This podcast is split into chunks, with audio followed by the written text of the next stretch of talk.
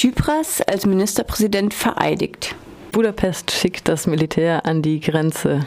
Debatte um EU-weite Verteilung von Geflüchteten hält an. Tsipras als Ministerpräsident vereidigt. Nach dem Wahlsieg von Syriza am Sonntag ist Alexis Tsipras am Montagabend erneut als Ministerpräsident vereidigt worden. Bereits heute soll die Koalition mit den rechtspopulistischen unabhängigen Griechen, ANEL, offiziell stehen, mit der Tsipras bereits seit Januar regiert hatte. Eine Koalition war auch diesmal notwendig geworden, weil Syriza die absolute Mehrheit um sechs Stimmen verfehlt hatte. Mit der ANEL zusammen kommt das Regierungsbündnis nun auf 155 Stimmen bei insgesamt 300 Parlamentssitzen. Die erste Sitzung des neuen Parlaments soll am 1. Oktober stattfinden.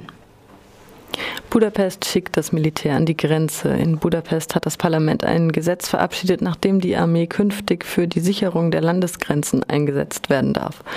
Es erlaubt Soldaten an die Grenze Fahrzeuge, an der Grenze Fahrzeuge anzuhalten und zu durchsuchen, sowie Gummigeschosse, Fangnetze und Schlagstöcke einzusetzen. Die regierende Fidesz-Partei von Premierminister Orban und die rechtsextreme Jobbik brachten das Gesetz mit einer Zweidrittelmehrheit, die für Verfassungsänderungen benötigt wird, durch das Parlament.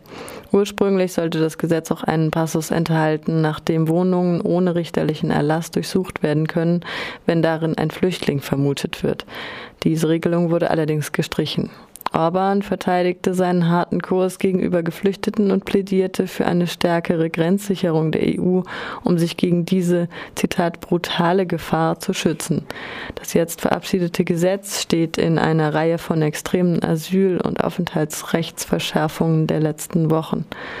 Bereits am 15. September hatte Ungarn den Zitat, illegalen Grenzübertritt sowie das Verlassen von Lagern in den Rang einer Straftat erhoben, was bei Verstößen mit der sofortigen Abschiebung geahndet wird. Debatte um EU-weite Verteilung von Geflüchteten hält an. Nach wie vor ist bei der Frage der Verteilung von Geflüchteten auf die EU-Staaten keine Lösung in Sicht. Der Sondergipfel der Innenministerin in Brüssel, der am heutigen Dienstag seinen Abschluss finden soll, kann bis jetzt keinen Kompromiss oder Mehrheitsbeschluss vorweisen.